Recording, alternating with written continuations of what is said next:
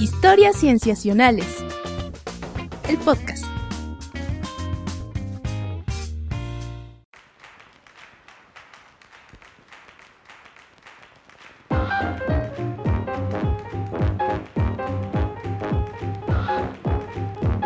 Bienvenidos a Historias Cienciacionales. Una vez más estamos grabando para ustedes para traerles aquello en la ciencia de los últimos días que cuando nos enteramos de ello nos paramos en seco en la calle y nos quedamos pensando. Porque es algo que definitivamente nos interesa, nos entusiasma y queremos contarlo. Yo me llamo Víctor Hernández y estoy muy contento de saludar a mis amigos, comenzando por Sofía Flores. Hola Sof, ¿cómo estás? Hola Vic, todo muy bien, ¿tú cómo estás? Bien, bien, gracias. En esta misma rutina que ya no sé qué, qué normalidad, en qué normalidad estamos, pero en esa estoy todavía. Ay, sin duda son tiempos difíciles para toda la humanidad, pero nos tenemos a nosotros en la distancia. Sí, escuchar sus voces siempre es un placer, amigos. Ah. A la tuya y la de nuestro querido Rodrigo Pacheco. Hola, Pacheco. Hola, ¿qué tal? Sofía, Víctor, qué gusto. Hola. Y sí, digo, podemos divertirnos y podemos aprovechar que podemos comunicarnos. Imagínense que estuviéramos mandándonos carta. El día de hoy me sentí triste. Ah, La respuesta, sí, cinco días después. ya, ya se me pasó la tristeza. Por suerte. Sí. Sí, y, y en esta ocasión tenemos un invitado con una investigación que nos emociona mucho. Le- Les presento a Apolinar Misael Hernández, quien es biólogo y actualmente es estudiante de doctorado en biología celular y molecular en la Universidad Autónoma Metropolitana. ¿Cómo estás, Apolinar? Qué gusto que nos estés acompañando aquí hoy. Hola, buen día. No, pues muchas gracias a ustedes por invitarme a estar aquí con ustedes. No, hombre, el gusto es nuestro definitivamente, porque como Pache dice, el, el trabajo que nos vas a presentar en un ratito, eh, pues es algo que hemos pensado de manera informal, creo que todos los habitantes de la Ciudad de México que se dedican a, a ciencia, por lo menos a biología, yo creo que lo hemos pensado en algún punto. Eh, tenemos que decir también que en, en el momento en el que nos platiques de tu tema, también se unirá una colega tuya, ¿no? que, que justo ahora no está, pero bueno, la, la esperaremos que se una en ese momento. Sí, sí, claro, que llegue Daniela Vargas y acompaña con esto. Y pues es un trabajo que yo creo que a, todo, que a mucha gente fuera de, de ser biólogo le ha, le ha estado, le ha parecido llamativo y le ha llamado la atención porque cosas muy simples como era bueno poner la lengua en el tubo algo grave. Del metro. No, Hablamos del tubo del metro. no lo habíamos mencionado. Esa, esa de hecho es una pregunta que yo te quería hacer. Pero, pero está muy bien, ya tenemos entonces en mente eh, como por dónde vamos a empezar a abordarlo. Muy bien. Eh, bueno, pues les propongo entonces que comencemos este episodio. Eh, vamos a comenzar con algo que nos va a platicar Patch y ya avanzaremos con otra cosa y luego iremos al, al estudio de Apolinar y Daniela. Pero bien, comencemos pues con la primera sección.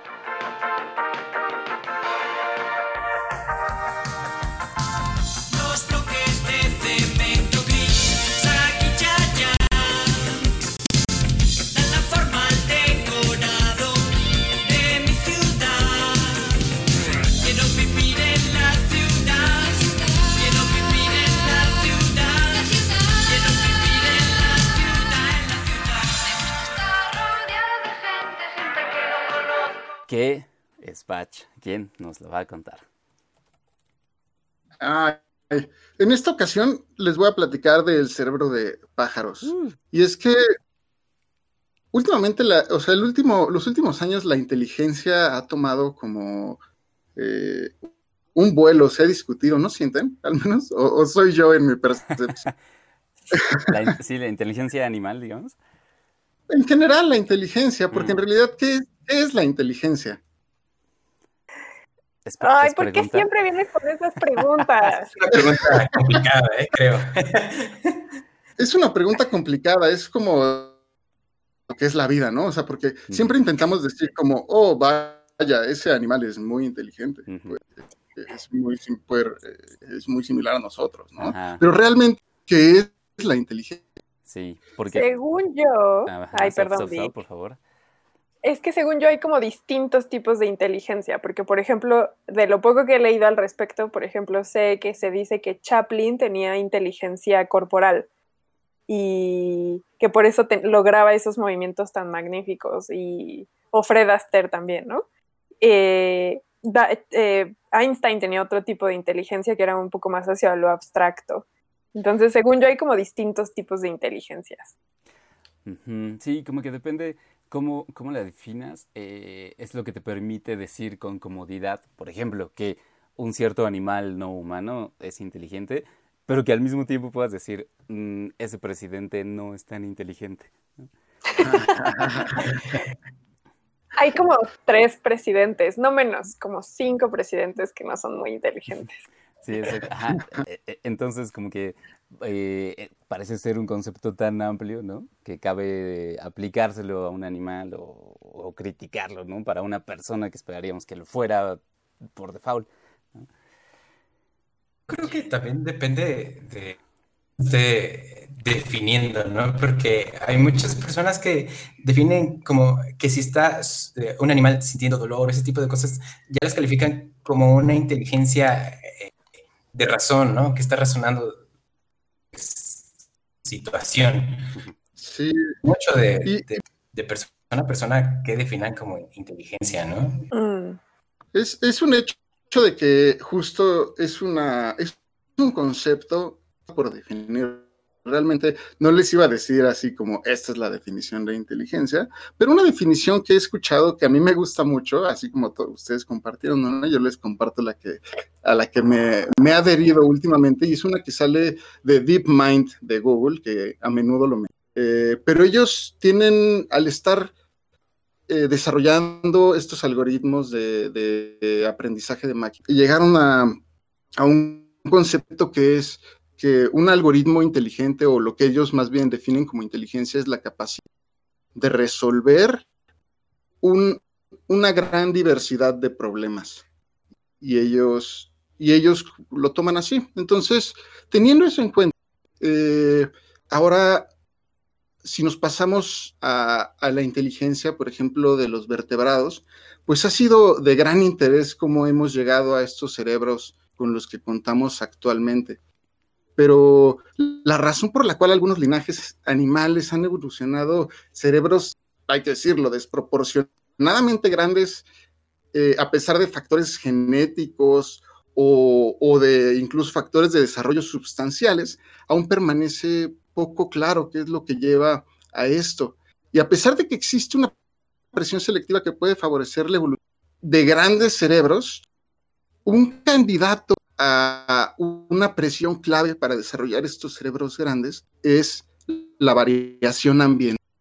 Y esta idea se desarrolla o nace a partir de una hipótesis propuesta desde hace como 20 años, que, que se conoce como la de amortiguamiento cognitivo, que dice, la hipótesis dice más o menos que cerebros más grandes evolucionaron como respuesta a ajustes que les permitían una mejor supervivencia bajo condiciones ambientales. Es decir, si puedes aumentar tu capacidad de recolección de información y aprendizaje, como cambios en sitios de alimentación o los tipos de comida que existen en las temporadas de escasez, inclu- podría ser crucial, ¿no? O sea, imagínense esas ardillas que es famoso el ejemplo. Mm. Si se acordaran dónde dejaron las nueces, Ándale. quizá no nos reiríamos, sino eh, esos servicios de, de- de jardinería que, nos que, brindan a todos los seres vivos, ¿no? Pero bueno, para probar esta hipótesis sobre si a lo largo de tu historia evolutiva, el hecho de vivir en un hábitat muy, muy variable promueve un cerebro grande o no, pues de lo que se ha echado más para entender esta pregunta es el gru- grupo de los pájaros como modelo y, es justo pues una- un modelo para aproximarse a entender este fenómeno en el grupo de los vertebrados. Nos podría dar una aproximación también a entendernos a nosotros.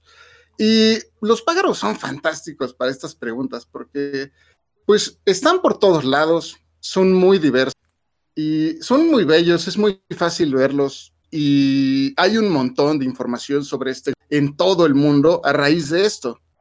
y, y un equipo justo reportó hace unos años, como por ahí de 2016, eh, después de analizar cerca de 1.200 especies de aves, llegó a la conclusión de que las trayectorias evolutivas de, en todo el mundo, a lo largo de las trayectorias evolutivas de las aves, eh, favorecen esta hipótesis de que algunas aves desarrollan cerebros más grandes cuando invadieron en su historia evolutiva regiones con una mayor estacionalidad. Sin embargo, todas estas especies que, que analizas, todas estas especies que existen hoy en día, eh, eh, tuvieron la fortuna de vivir en los mismos tiempos que nosotros. Y pues ni modo, a estas Mm. les tocó vivir en lo que conocemos como el antropoceno. Y las presiones que ejerce son muy distintas a lo ocurrido, a lo que ha ocurrido anteriormente en la historia. So- Tengo una duda. Eh, eh, esta, esta narrativa que acabas de hacer, Patch, de que se les hicieron más grandes los cerebros, o, más bien aquellos que fueron exitosos en su colonización tenían cerebros más grandes, o, o todos colonizaban y solo aquellos que tenían cerebros grandes eran los que sobrevivían. Mm, Bueno, lo que encontraron es que a lo largo de la historia evolutiva de estas especies, las es- especies cuando colonizan eh, lugares con una mayor estacional, con una variación estacional, sucedía que tenían cerebros más grandes. Ahora, lo que la investigación hay que apuntar es que ellos, o sea, la, la relación apunta a eso, que individuos con un mayor cerebro van a tener mayor eh, probabilidad, Probabilidad de sobrevivir. ajá, de, de- ajá, de- de tener ahí esa, de contar ahí con una presencia.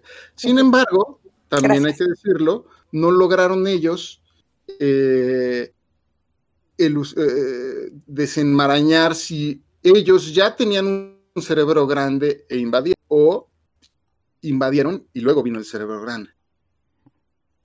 Eso sí, no, no, no se puede hacer. Entonces, eh, no, no, sí. También es una discusión que se tiene con los propios humanos, ¿no? De no saber, por ejemplo, con la dieta, qué fue primero, si comer carne y que creciera el cerebro, o sea, si hay una asociación, una correlación, o si fueron eventos paralelos, o, o como qué onda, ¿no? Es complicado. Exacto, es complicado. Y justo continuando con, con lo que les comentaba de, de que justo, pues ahora las reglas cambiaron, tenemos que decirlo, en la historia de la Tierra, hoy en día las reglas son muy distintas a lo que eran incluso hace un siglo.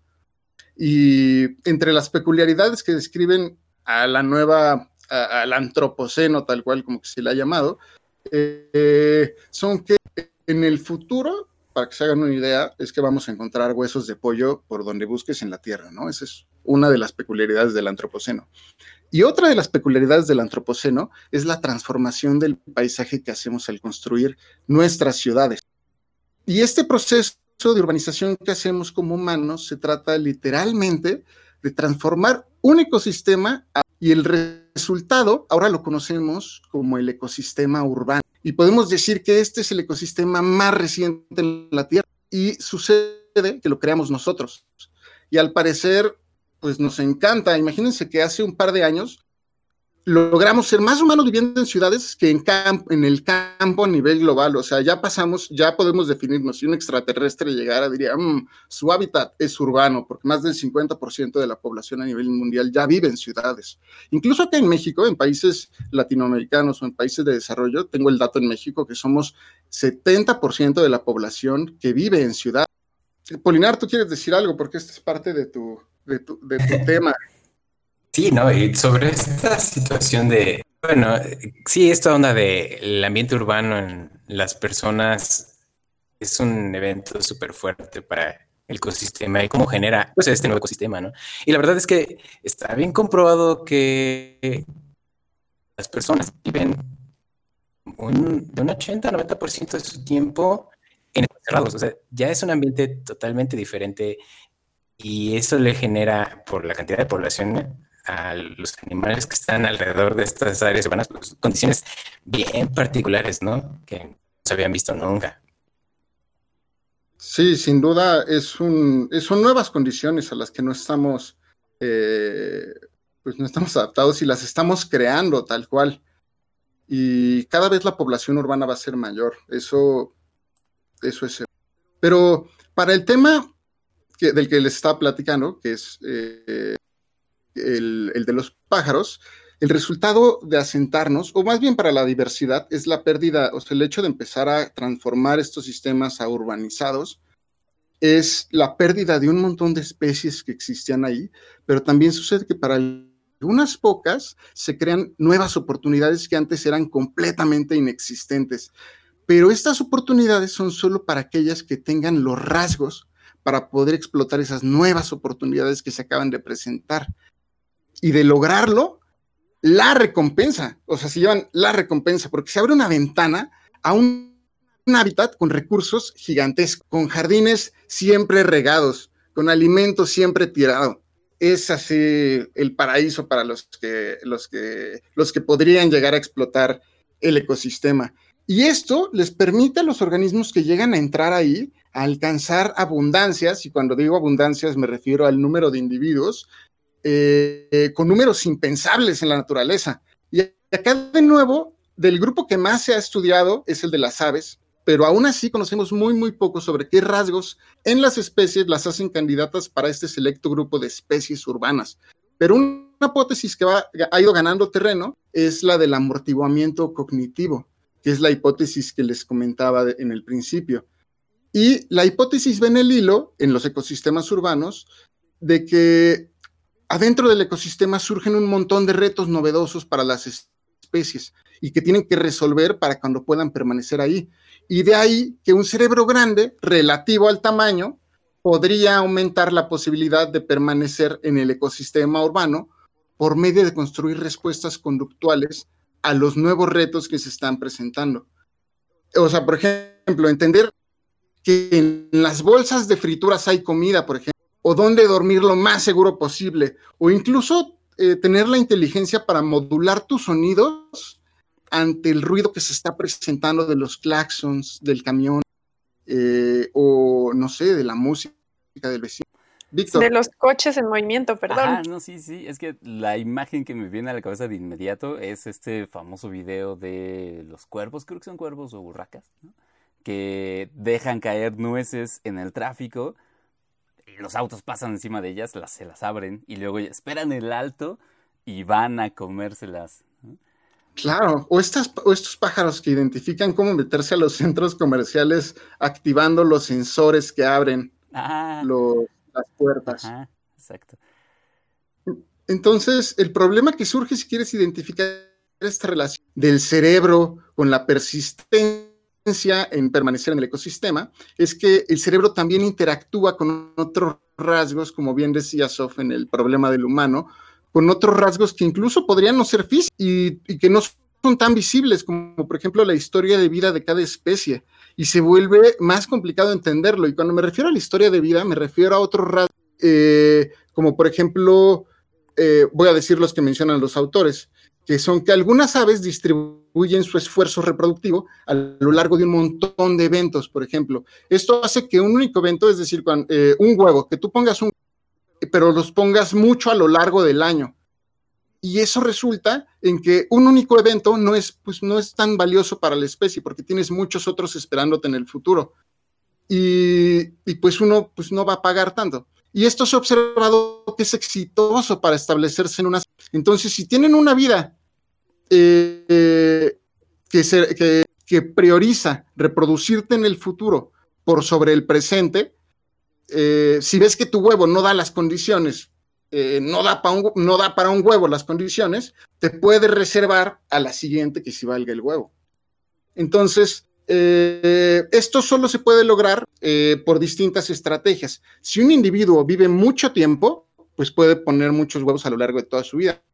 O si un individuo se reproduce muchas veces al año. Y acá, para que la- las que se reproducen un montón de veces al año, quizá invertir en un cerebro no sea la estrategia pues, más adecuada energética. Entonces, planteándose ese problema, lo que hicieron los investigadores liderados por Ferran Sayol, de la Universidad de Gothenburg de Suecia, y que recientemente eh, se publica su trabajo. Eh, y, y hay que decirlo, que Ferran Sayol lleva tiempo contestando esta pregunta acerca del cerebro y los, este, el, el cerebro y el tamaño y esta relación para adaptarte a tu ambiente. Del estudio que les platicaba también es el primer autor Ferranza. Eh, y lo que hicieron fue estudiar ambos rasgos en conjunto, esto de la historia de vida y el cerebro, para hacerlo, eh, para hacer combinaciones, o sea, eh, entre el cerebro y la historia de vida. Y lo que hicieron fue estudiar 629 especies de aves de 27 ciudades distintas. Hay que decirlo que se incluyeron ciudades de Argentina, de Chile, de México. Aquí en, Chile, aquí en México se incluyó Morelia. Por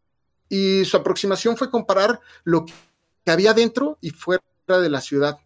Y yo cuando estaba leyendo desconocía cómo se obtiene el peso del cerebro, porque cómo obtienes el peso del cerebro de los, de los pájaros, y lo que hacen es meter microesferas de plástico a los cráneos de colecciones biológicas de distintas especies y van metiendo microplásticos y después ya cuando se saturan ya pesan cuánto les cupo y de ahí estiman un peso aproximado del cerebro. Entonces, eso es como un, nada más, eh, dato curioso. Y también algo importante que hay que recalcar es que un mayor tamaño de cerebro no dice nada de esta hipótesis de amortiguamiento cognitivo. Lo que sí dice es que si lo ajustas por el tamaño de la especie, o sea, un cerebro grande no dice nada. Un cerebro grande relativo al tamaño de la especie sí lo dice. Y esa es justo la información que usaron. Y lo que encontraron es el tamaño del, el tamaño del cerebro depende de la historia de vida de las especies y resulta dos estrategias. Invertir en muchos intentos reproductivos a lo largo de su vida hace que sean más tolerantes a la urbanización, aun cuando tienen los cerebros chicos. Te estoy viendo a ti, Paloma. Y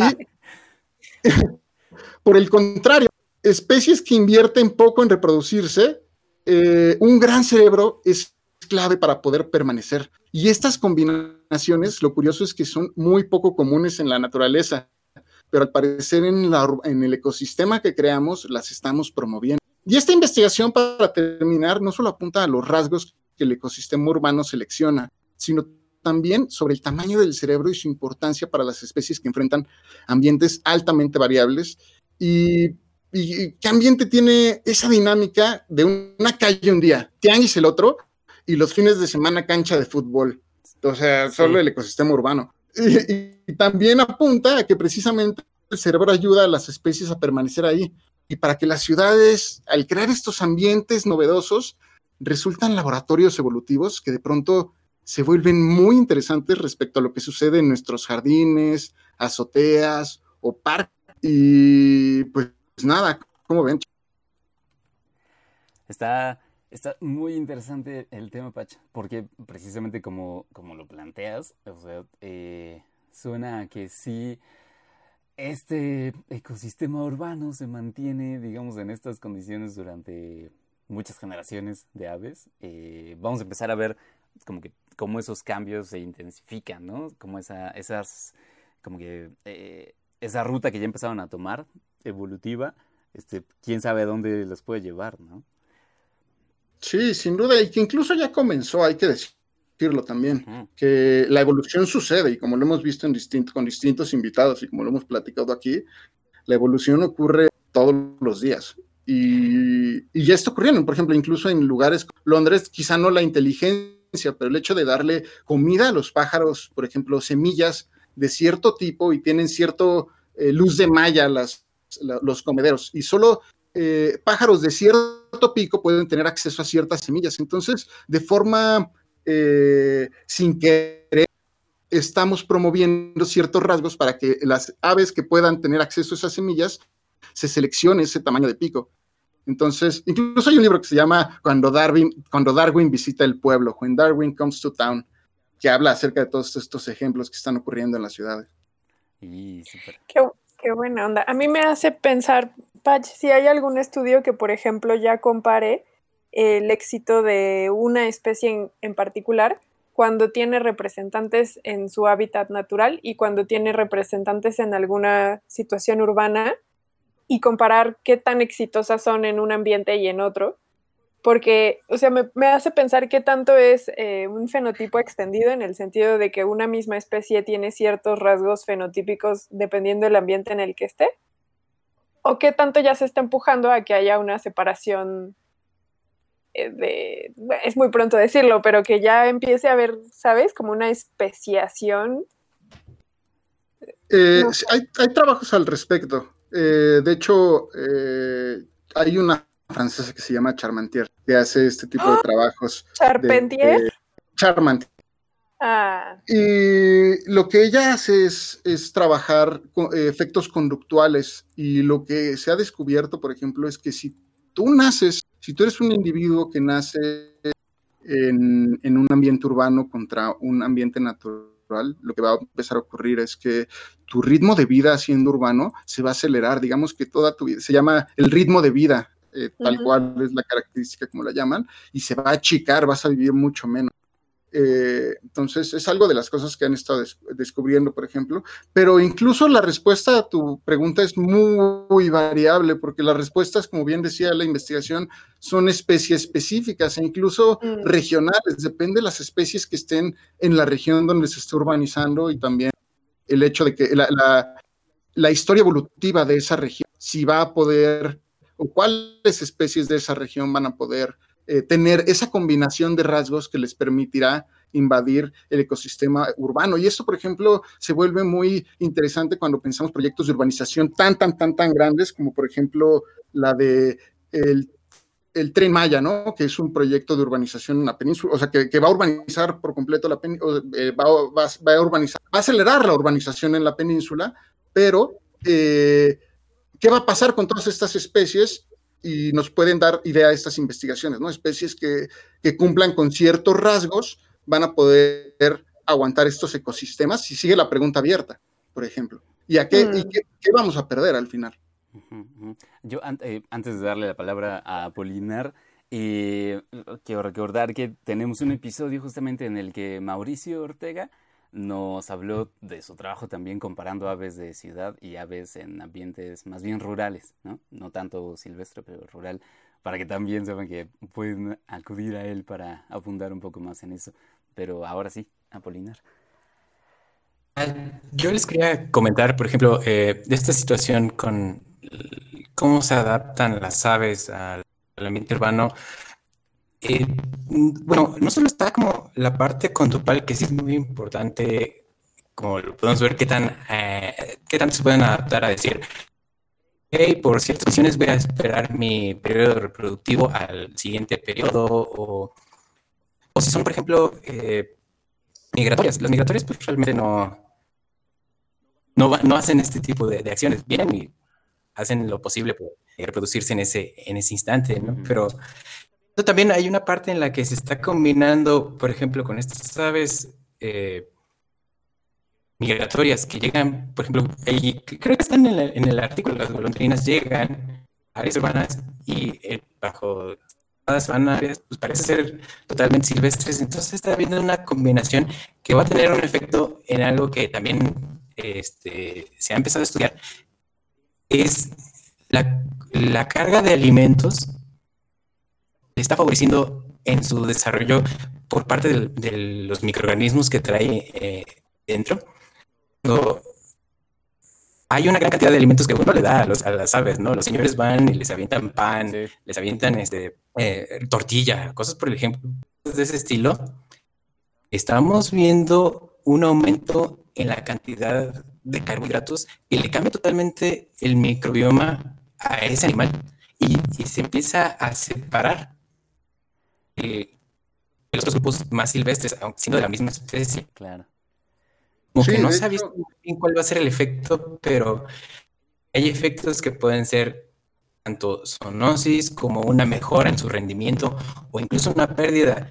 Esta situación de dejar a un ave que está totalmente medio, eh, bueno, un ave que fue apoyada, no sé, para regresarla al ambiente eh, silvestre, pero se le dio una alimentación cerca de personas con alimentos, este, pues ya procesados, no va a tener el mismo rendimiento en vida libre que el, que el ave silve- totalmente silvestre. Claro, y se dan estas separaciones eh, poblacionales, tal cual, ¿no? Un, un ejemplo de lo que mencionabas es que empiezan algunas aves a poder procesar azúcares procesadas. Entonces, por ejemplo, Y ya ven que eh, precisamente platicamos esto eh, de los microbiomas urbanos y no, no tan urbanos en humanos, eh, que al final parecía que los microbiomas urbanos de humanos eh, eran muy similares en cualquier ciudad del mundo. ¿no? Eh, y en cambio los rurales eran muy localizados. Probablemente vaya a pasar Ah, algo claro. así también si nos asomamos a los de los animales ¿no? urbanos. Sí, da para mucho hablar del tema urbano día. Sí, sí, pero eh, pues es un, es un muy bonito tema, Patch. Muchas gracias por traerlo.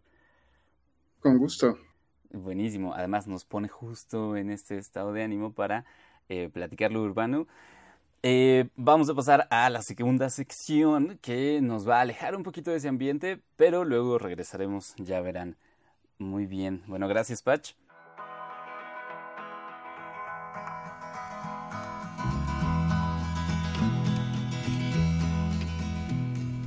Twas in another lifetime, one of toil and blood.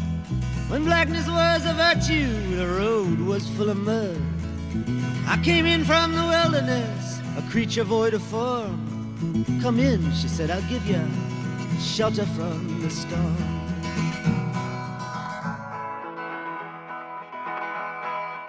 Muy bien, en esta sección yo les voy a platicar de algo eh, que nos lleva al mar, pero antes quisiera preguntarles amigos, ustedes em, cuando sienten que necesitan refugiarse del mundo, de la vida.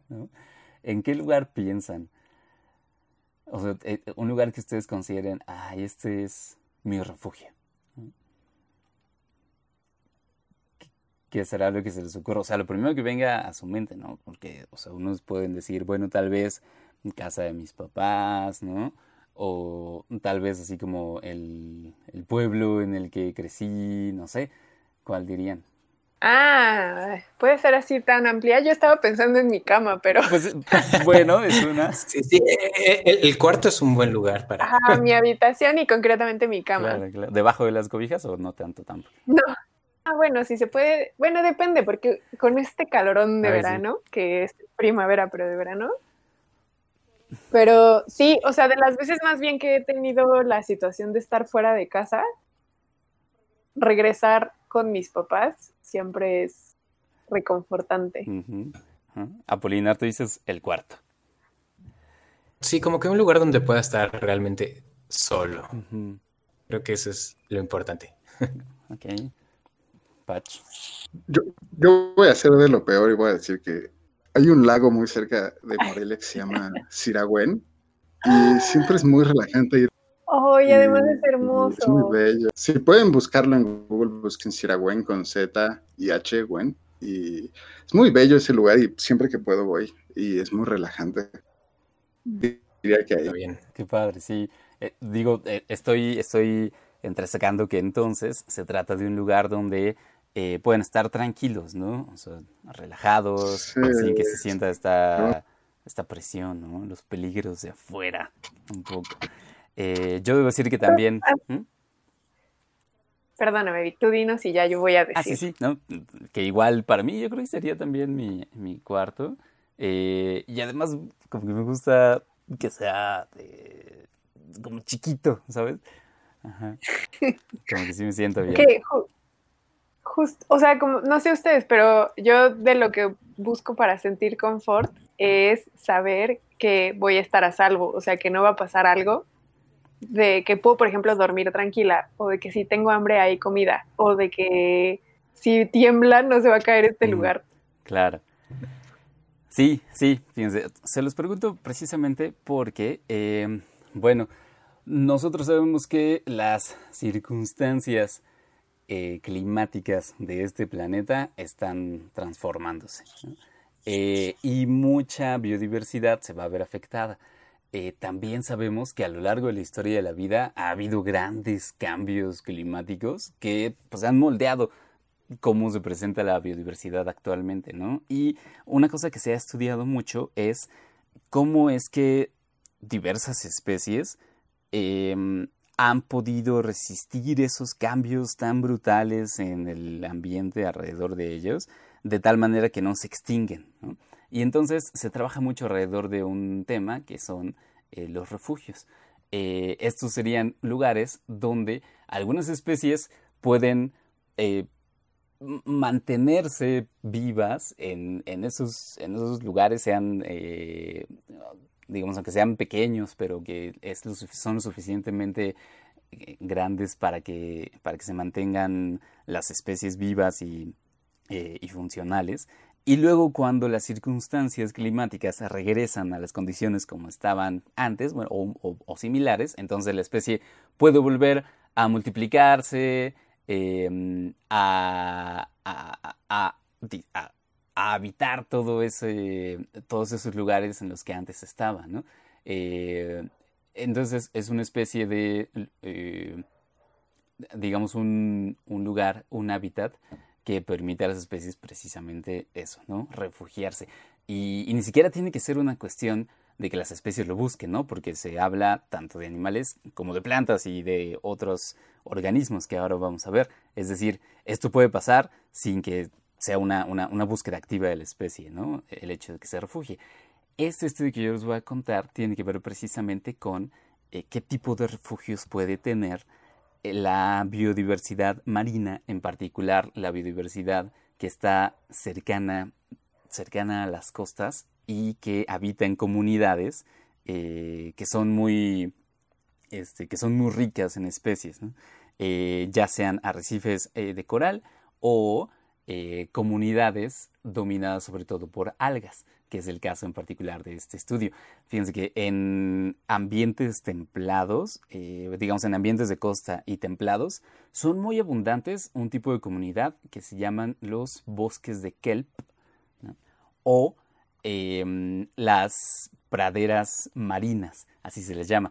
Los primeros son, eh, seguramente los han visto o los han cachado en algún documental, porque eh, son estos lugares que tienen em, lo, que parecen ser plantas, pero realmente son algas, ahora haremos la diferencia, eh, grandísimas, o sea, unas ramas verdes largas, largas y altas que crean literalmente un bosque allá abajo donde viven muchísimas especies de vertebrados e invertebrados y que son muy importantes porque ahí es donde se reproducen, ahí es donde se crían, eh, ahí es donde se está conservando esa biodiversidad. Esto, les digo, son muy comunes en, en ambientes templados, ¿no? En, en los tropicales, por ejemplo, tenemos muchísimos eh, arrecifes de coral que, digamos, que cumplen la misma función, ¿no? De ser lugares donde hay mucha biodiversidad, donde se reproduce, donde se, eh, donde se mantiene bien. Pero eh, al ser una especie, eh, donde, digo, esta, estos kelp, al ser una especie em, de zonas más bien templadas, es particularmente sensible a los, aumentos de temperatura. Entonces, este caso que les voy a platicar eh, ocurre en Australia. Es un estudio realizado por investigadores de la Universidad de Australia Occidental, eh, coordinados por Ana Giraldo Ospina, em, que lo que ellos primero, bueno, digamos que lo primero que cuentan es que eh, existe varias comunidades de este tipo, de bosques de kelp o de eh, otro tipo de vegetación marina que también es un gran espacio para conservar mucha biodiversidad marina, em, que en hace nueve años, en 2011, eh, se vieron muy afectadas por una ola de calor que, que, que- ocurrió en esa zona de Australia, ¿no? En Australia Occidental. Este, esa zona, eh, al tener estas comunidades tan diversas, es también una zona, digamos, eh, de mucha importancia económica, ¿no? Entonces, ese, esa afectación por la temperatura se notó mucho. Les voy a dar algunos datos que ellos ponen en su artículo, que fue publicado en la Proceedings of the Royal Society. Em, ellos dicen, el, el aumento de temperatura en aquella ola de calor fue de, eh, en algunos lugares alcanzó hasta 5 grados centígrados de diferencia, ¿no? Con el promedio anterior, que es un montón, ¿no? O sea, ustedes solo piensen que las estimaciones de cambio climático para el planeta oscilan entre 1 y 2 grados dentro de los, 50 de los siguientes 50 o 100 años y ya son catastróficas, ¿no? Entonces 5 grados centígrados de aumento es, es muy fuerte. Eh, ¿Y qué es lo que ocurrió con esas comunidades marinas? Bueno, los datos que se tuvieron es que se, de los bosques de kelp eh, se perdieron cerca de 2.300 kilómetros cuadrados, que eso es más o menos como el tamaño de Luxemburgo. El Luxemburgo es un país pequeño, pues, pero ya es como del tamaño de un país. ¿no? Eh, de la otra comunidad, de las estas conocidas como praderas marinas, se perdió más o menos mil kilómetros cuadrados, eh, que está ahí alcanzando la superficie de la Ciudad de México, que son 1400 kilómetros cuadrados, o de Los Ángeles, ¿no? que también oscila alrededor de los 1200 kilómetros cuadrados. O sea, grandes cantidades de, de estas comunidades se perdieron por no hablar de lo que le pasó a los arrecifes de coral, que se menciona que entre el 80 y el 90% de los arrecifes de coral de esa zona se blanquearon, ¿no? que, que, saben que es una cosa que le puede pasar a los arrecifes cuando pierde las condiciones óptimas ¿no? en las que se encuentra. Eh, O a los dientes de Luis Miguel. sí, que están más blancos que nunca. Ahora, además, justo ahora, ¿no? Bueno, pero dejemos a... No, no, no, estoy bien. Eh, ah, un- esta distinción que no les había hecho, ¿no? En, en los bosques de kelp eh, son particularmente notables porque son estos organismos altos que están ramificados, eh, que, Y que... que se comen, ¿no, Vi? Ah, sí, no sé, fíjate. Sí, Y según yo, ajá. el kelp es como, como súper preciado en estas nuevas corrientes nutrimentales porque, porque aporta un montón de nutrimentos y porque además como son algas, pues no es como producir carne Sí, roja, ¿no? exacto. Sí, solo puse kelp comida y me salieron un montón de recetas. Ajá. Ah, no sabía, fíjense. Sí, bueno, sí. quien sí se los come son varios peces que son herbívoros, ¿no? Eh, pero bueno, justo lo que dicen, es un alga, ¿no? No es una planta como tal. Eh, es un alga que pertenece a un grupo donde hay otras eh, algas que son unicelulares, pero bueno, esta es una de las pocas algas multicelulares. Eh, y en cambio, el otro tipo de comunidad que les contaba, las praderas marinas, esas sí son plantas, ¿no? De hecho, son eh, plantas de- del grupo de las angiospermas, de las plantas con flor, que están muy distantes evolutivamente de, de las algas, ¿no? Las Pero bueno, ambos son comunidades, llamémosles vegetales, que están, eh, que digamos que son un lugar muy ideal para que haya mucha biodiversidad.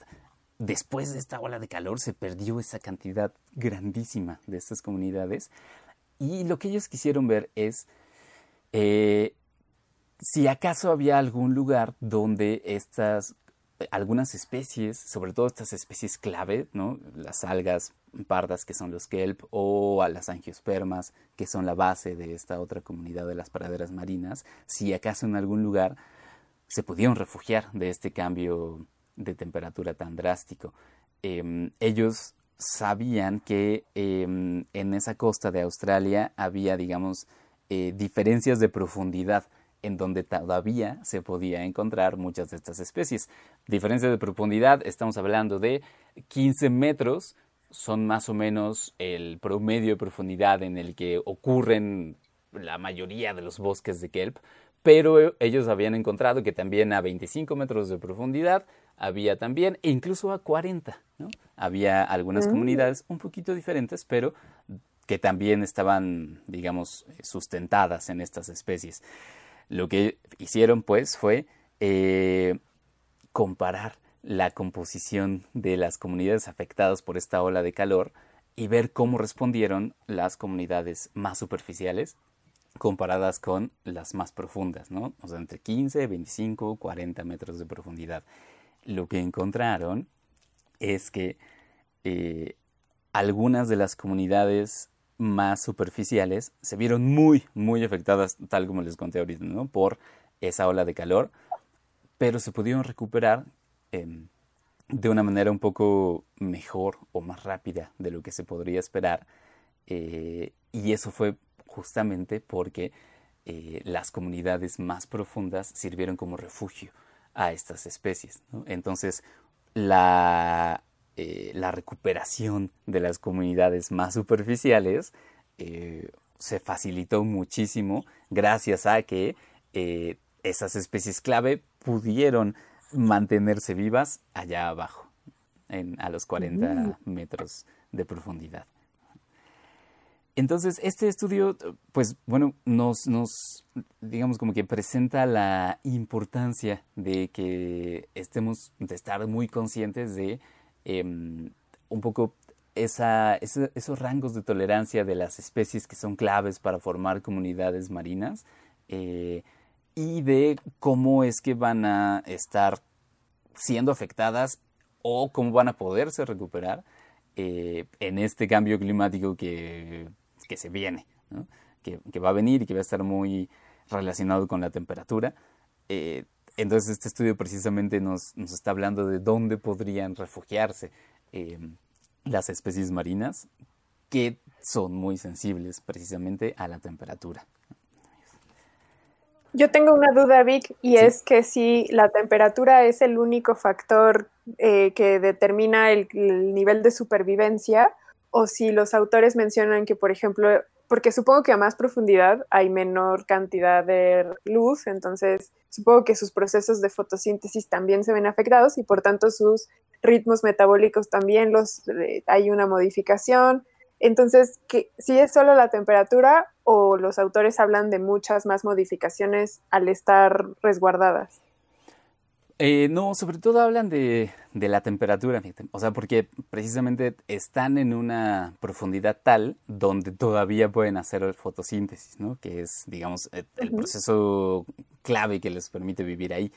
Eh, pero, digamos, entre los cambios más importantes, eh, entre la- el ambiente más superficial y el de profundidad, es la temperatura. Que les permite, digamos, mantener estos rangos de temperatura más bien templados, ¿no? a pesar del aumento, Mm. del aumento allá arriba.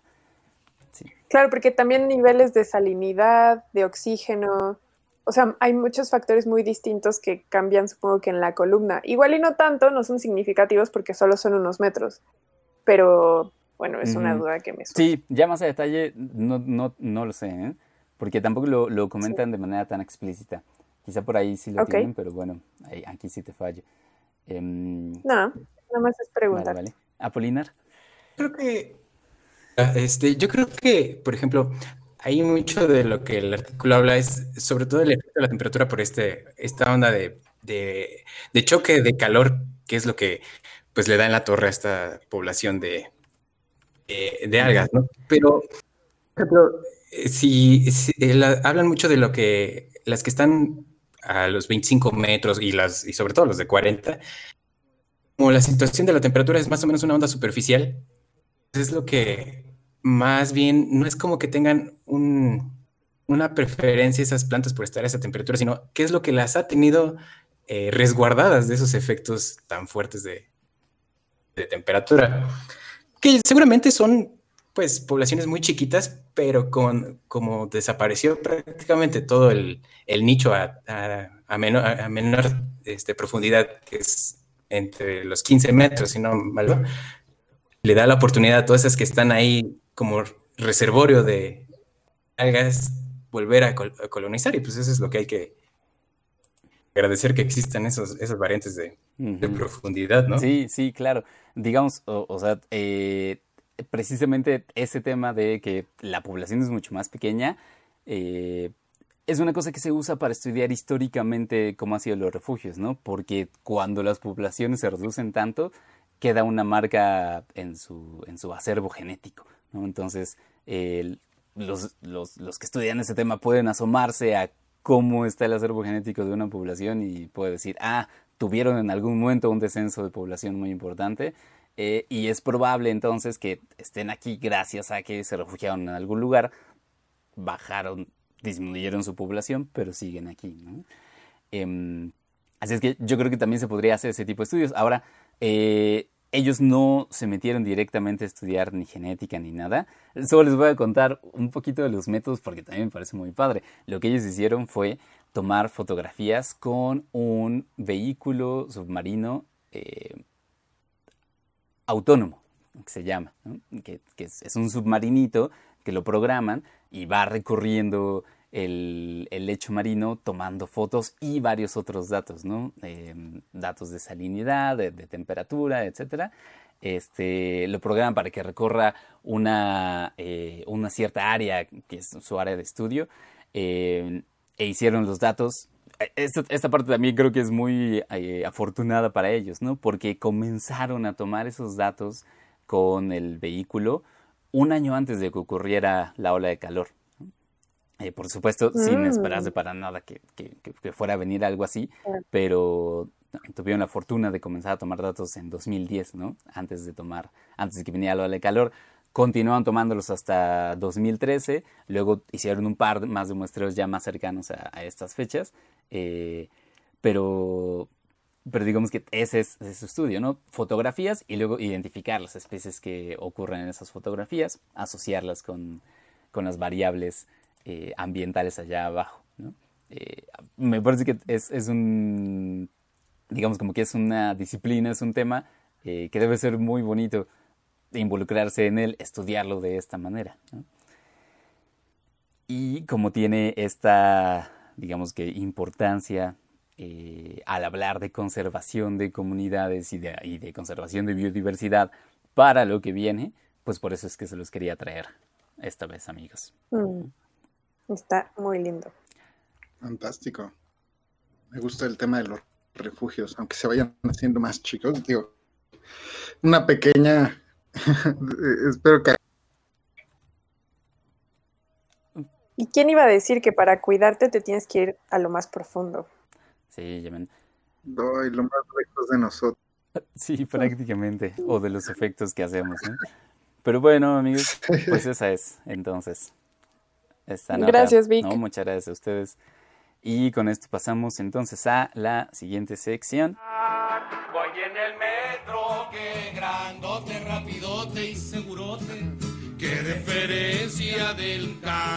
mi compadre Quilemón. Que va al partido. Ay, no admiten guajolotes, ni tamarindos o pilotes, ni guacales con camotes, ni tostales con carbón.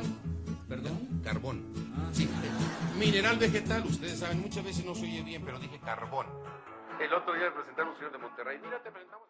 Y en esta tercera sección, eh, Apolinar nos va a contar de su estudio, pero también se une una colega suya que nos da mucho gusto saludar, Pach. ¿Nos ayudas a presentarla? Claro, nos, eh, nos visita, ahora tenemos invitada, se nos une Daniela Vargas Robles, que ella es bióloga por la Universidad de los Andes de Venezuela y actualmente realiza trabajo de postdoctorante en la Universidad Autónoma Metropolitana. Muchas gracias por acompañarnos. Muchas gracias a ustedes por la invitación. No, hombre, es un gustazo tenerlos acá. Digamos como... Y comentamos Ajá. con Apolinar lo, lo cuánto nos emo- emociona el estudio que, que publicaron recientemente y es muy emocionante esto de el metro y la biota que existe ahí entre todos nosotros. Nos emociona mucho y muchas felicidades por este trabajo, porque hay que decirlo que está publicado en una revista de, de- de alto prestigio. Y pues bueno, mejor cuéntenos ustedes qué tal, cómo, cómo, de qué va o de dónde nació este estudio. Ah, pues muchas gracias. Eh, bueno, este trabajo eh, surgió primero por entender qué onda con el, el metro y, y los microorganismos que están presentes ahí. Nos- como sabemos, pues ahí las personas pasan un buen de su tiempo en espacios cerrados y un lugar donde se encuentre tanta gente como sería el metro, pues sería ese lugar ideal para identificar qué microorganismos son los que trae la gente de la Ciudad de México, ¿no? Y entonces eh, la idea fue eh, secuenciar e identificar los microorganismos presentes. Muestramos tanto en torniquetes a la entrada de las estaciones como pasamanos de los trenes de las 12 líneas para eh, poder compararlos. Había diferencias entre líneas y entre las estaciones. Y bueno, eh, Solo quería, eh, bueno, digamos, eh, pedirte que nos contaras secuenciar. Cuando dices eso, ¿te refieres en particular a qué? Ah, ok. Bueno, ah, lo que estábamos obteniendo son secuencias del gen 16S ribosomal que nos ayuda a identificar a qué grupo taxonómico pertenece un organismo. En este caso estamos hablando de, bac- de Ujú. bacterias. Entonces lo que hicimos fue secuenciar toda una batería de ese gen para poder identificar los diferentes grupos de bacterias que están presentes en el metro. Mm. una piel saludable de, lu- de humanos. Y a mí eso me llama la atención porque, eh, no sé, o sea, uno esperaría que se pueda encontrar toda una, perdónenme la palabra, pero una fauna ahí de adentro. Y, y en realidad ustedes lo que encuentran es que responde a que la piel humana de los mexicanos que usan el metro podría considerarse como saludable.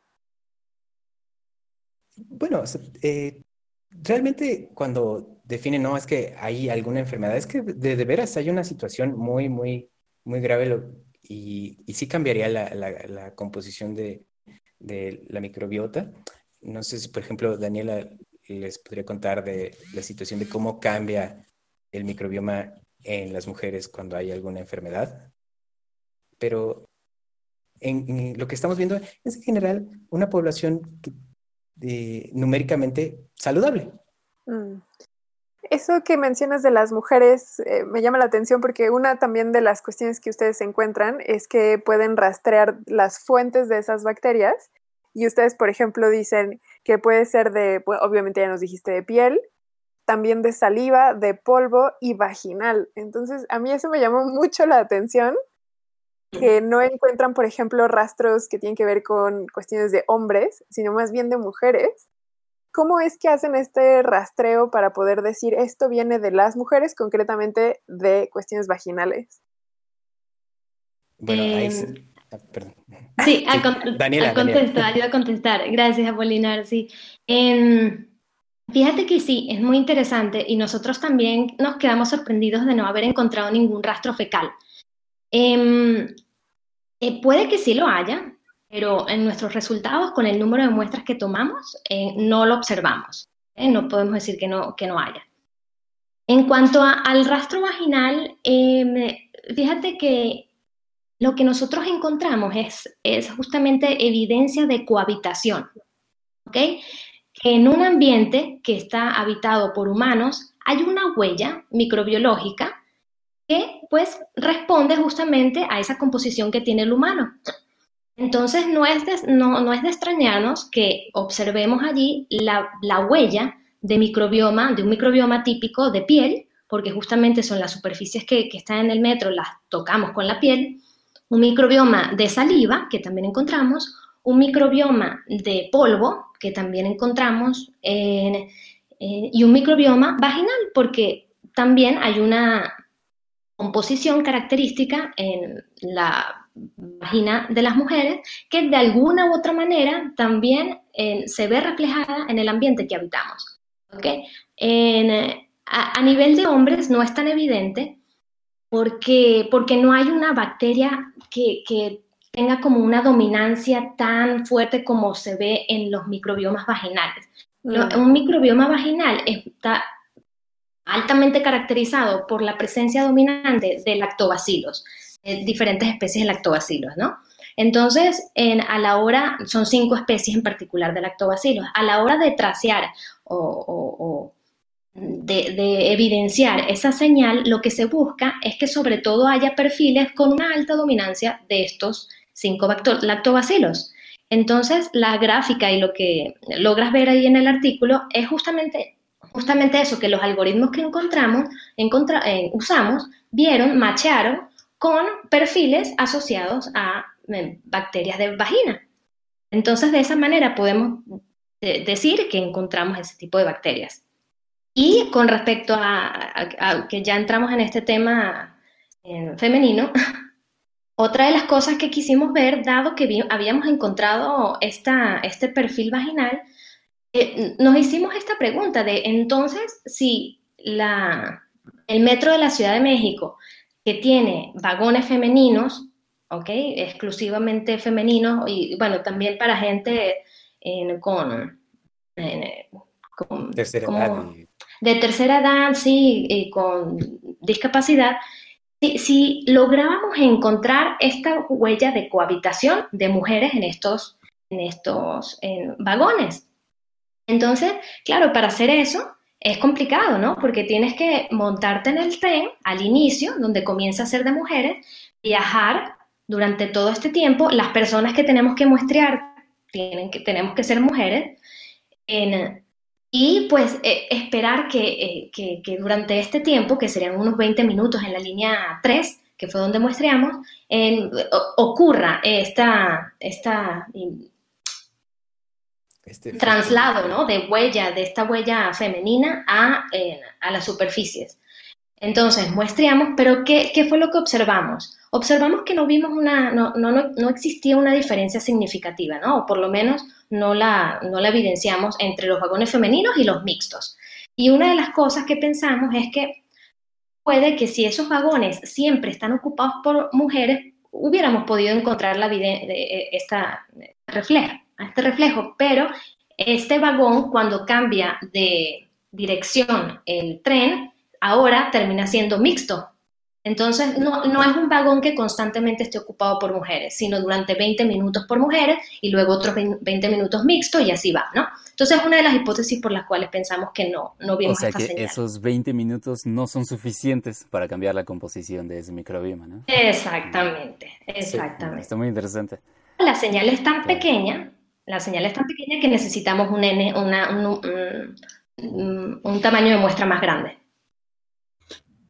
Sin embargo, también vi que estos rastros de vaginales que nos comentas fueron de la menor proporción de la que encontraron también, porque Exacto. fue, Sí. fue muy chica y la mayoría se compuso principalmente de polvo, saliva o, o- o de la piel, incluso las bacterias. Exactamente. Y algo también que me llamó mucho la atención que le comentaba a Polinar al respecto es que eh, estos estudios eh, es el primero que se hace en América Latina de su tipo, y siendo que el metro de la Ciudad de México es el primero que se estudia, pero esto no quiere decir que se haya hecho, eh, que, no- que no se haya hecho antes en otras partes del mundo, y entre los otros metros que se han analizado eh, se menciona el estudio de Hong Kong o incluso el metro de Nueva York. Eh, estos, estos tres sistemas, digamos, hablamos que lo mismo son metro, pero también hemos comentado aquí en Historias Cienciacionales, como lo comentamos en la sección pasada, que puede haber diferencias eh, a nivel de sociedades por, las, eh, por lo que comen o las costumbres sociales que tienen. Hay una batería de factores que pueden alterar esta, estas bacterias que podemos encontrar en el metro. ¿Qué encontraron de diferente entre estos, entre, entre los metros o qué tienen de similar eh, los sistemas? Em, bueno, mira, eh, de- los, los metros justamente que, nombraste, sí, se han hecho estudios ahí. En general se ha hecho en Oslo, en Nueva York, en Boston y en Hong Kong. No hay ningún, quizás ninguna ciudad o un país en vías de desarrollo en el que se haya estudiado. Y nuestro metro, el Metro de México, es un sistema muy interesante porque en- no hay luz, ¿no? Es un sistema sin luz, con ah, muy pocas líneas donde eh, el tren se expone a la luz. Y esto es un factor importante porque la luz juega un papel importante como en, esterilizador de superficies. Luz del sol, ¿te refieres? La, la luz del sol, pero, exacto, sí, sí, perdón. En eh, el aire de la ciudad, del Metro de México, está, la ventilación es por aire del, de- del exterior, se recircula dentro del metro por ventiladores. En- es un sistema en el que ya se ha estudiado anteriormente que el nivel de partículas suspendidas en el aire es mucho más alto que en el exterior. Eh, por ejemplo, en, dentro del Metro de México, en temporadas de, de calor, eh, eh, colocan estos ventiladores con agua, ¿ok? En donde liberan agua como para reducir la temperatura. En eh, donde la limpieza también de las superficies es un poco eh, oscura, no se conoce bien cuál es irregular, sino obtener la información de la frecuencia, en el tipo de productos que se usa fue muy difícil. La verdad tampoco lo pusimos en el, el artículo porque era muy inconsistente. De acuerdo, de- dependiendo de a quién se lo preguntáramos, teníamos una respuesta diferente. En- es un sistema en el que se vende comida dentro del tren, donde a pesar de que no se permita comer, eh, lo- ocurre, ¿no? Y la gente ya lo ve como normal. En- incluso venden comida expuesta, como frutas. En la Sí. gente, o sea, comida que, cosas que puedes agarrar con la mano, ¿no? Hay horas picos y en, en nuestras horas picos sí hay mucho contacto entre personas. Hay vendedores ambulantes con los que también tienes contacto físico, ayudas a la señora a subir las bolsas. Es un sistema muy, muy dinámico, ¿no? Y eso lo hace un- un metro muy único y muy diferente al resto de las, las ciudades. Yo, Sí. yo tengo una duda, perdón, Apolinar. Eh, Sí. y también una aclaración. Ahorita dije eh, la fauna que hay ahí abajo, me refería a las bacterias únicamente. No quería decir nada de, de personas ni nada, solo de bacterias. Bueno, o sea, tenemos unas ratas, este, no, pero solamente me refería a la gran diversidad de bacterias que hay allá abajo. Una duda que me surge también es algo que ya mencionaste tú, Apolinar, que tiene que ver con qué tan diferentes somos cuando entramos que cuando salimos del metro. Eh, eh, si pudieras también ahondar en esta situación. Y otra duda que les hago a los dos es, ahora con este confinamiento también eh, es imposible limitar el uso del metro porque hay personas que tienen que seguir utilizándolo a pesar de la crisis sanitaria. Pero sí es verdad que ahora el gobierno, por ejemplo, en una de las recomendaciones que ha hecho, además del uso obligatorio del tapabocas, es que las personas no hablen dentro de los vagones. ¿Ustedes cómo visualizan que esta pandemia, además de una bajada en el número poblacional que usa este transporte, el que esta, por ejemplo, lo que tú mencionas, Daniela, lo de la venta de alimentos, yo creo que no solamente, probablemente, no sé, no me he subido al metro en estos tres meses, pero eh, no solamente disminuya o incluso hasta se prohíbe la venta de alimentos, sino incluso nosotros también como personas que estamos sabiendo de esta crisis, igual y nos limitamos a comprar esa comida, ¿no? Porque decimos, híjole, ¿quién sabe en qué condiciones ha estado? Entonces, este cambio de prácticas derivados de la crisis sanitaria, ¿cómo creen que vaya a modificar o creen que vaya a modificar la microbiota? Y si sí creen, ¿cómo lo vaya a hacer? Entonces son estas dos preguntas que les hago. Estoy bien seguro que la condición de la, de la pandemia pues va a modificar súper fuerte la composición y es algo que, por ejemplo, eh, Daniela está trabajando en, otros papers de qué sucede con el microbioma cuando eh, ingresas al, al, al metro y hay algunas cosas que mantienes y otras cosas que tú estás este, eh, pues recogiendo del, del microbioma, ¿no? Pero para contarles un poco más sobre qué tanto está ese efecto de, de las actividades como la comida, que es algo pues rarísimo, creo yo, dentro de los sistemas de transporte urbanos. Sí, una vez nada más, ahorita que lo dijo Daniela, me acordé, una vez conocí a alguien de Europa del Este que me vio en la calle comiendo en otra, en otro contexto, no en México. Me Ajá. ubicó en la calle y me dijo, es que te reconocí a lo lejos porque venías comiendo y yo iba comiéndome un sándwich en la calle. Y me dijo, los, mexi- los mexicanos siempre comen en la calle. Y me llamó mucho la atención ese comentario porque yo no había Yo sido consciente. Acotaría que los chilangos tienen más costumbre de caminar, de comer en el coche. Sí, como que no nos damos cuenta de eso, pero los mexicanos tenemos bien metido en el ADN el comer en la calle y no nada más en los puestos, o sea, como que te vas comiendo un plátano en la calle, como que lo vemos bien natural y otras culturas o otras poblaciones lo ven rarísimo. Sí, sí, sí, seguro que nos ven medio raros, pero son las propiedades de esta ciudad por la, por las prisas, creo yo. Sí. Pero en- dentro de los resultados que, que vimos es que también encontramos muchísima señal de plantas y de plantas asociadas a la dieta mexicana. Cuando dices Apolinar señal, ¿a qué te refieres? Es eh, de la misma manera que estamos secuenciando eh, el 16S ribosomal para bacterias, pues también está presente en cloroplastos. Y entonces también vemos la información de plantas y algas. Ya. ¡Ah! Oh. Algas. Sí, eh, también estaban presentes. eh, Mm. son ambientales, pero lo que vemos es que también hay información muy importante que no lo vemos, eh, o por lo menos eh, a otros autores no han hablado mucho de ello, pero hay una gran cantidad de información, ya sea por polen, ya sea por residuos de, de plantas de la comida, pero que reflejan mucho la dieta mexicana. Entonces, estamos viendo lechugas, maíz, eh, Vale. situaciones muy, muy, muy similares a eso, ¿no? Entonces, si, hay un cambio por la condición de la cuarentena a futuro sobre cómo se esté comportando la población mexicana dentro del metro, pues sí, sí va a haber un efecto porque tal vez disminuya esta señal de, de, del- de las plantas presentes y que a, a su vez, pues tiene efecto en, en el microbioma de cómo se estén comportando. Mm. Eh, dime, Pacheco, para que... No, yo también, bueno, eh, cambiando un poco del tema de sobre la pandemia y sobre los, este, los efectos que podrían estar ocurriendo, eh, tengo una duda respecto a cuando ustedes seleccionaron, por ejemplo, el estudio y están diseñándolo, ustedes separan, como bien mencionaste al principio, eh, el gusano naranja y las estaciones por separado. ¿Ustedes ya esperaban una diferencia? Porque ustedes reportan que son muy, son distintas estas comunidades bacterianas que encuentran. ¿Ustedes esperaban esa, este, eh, ese cambio o, eh, o no?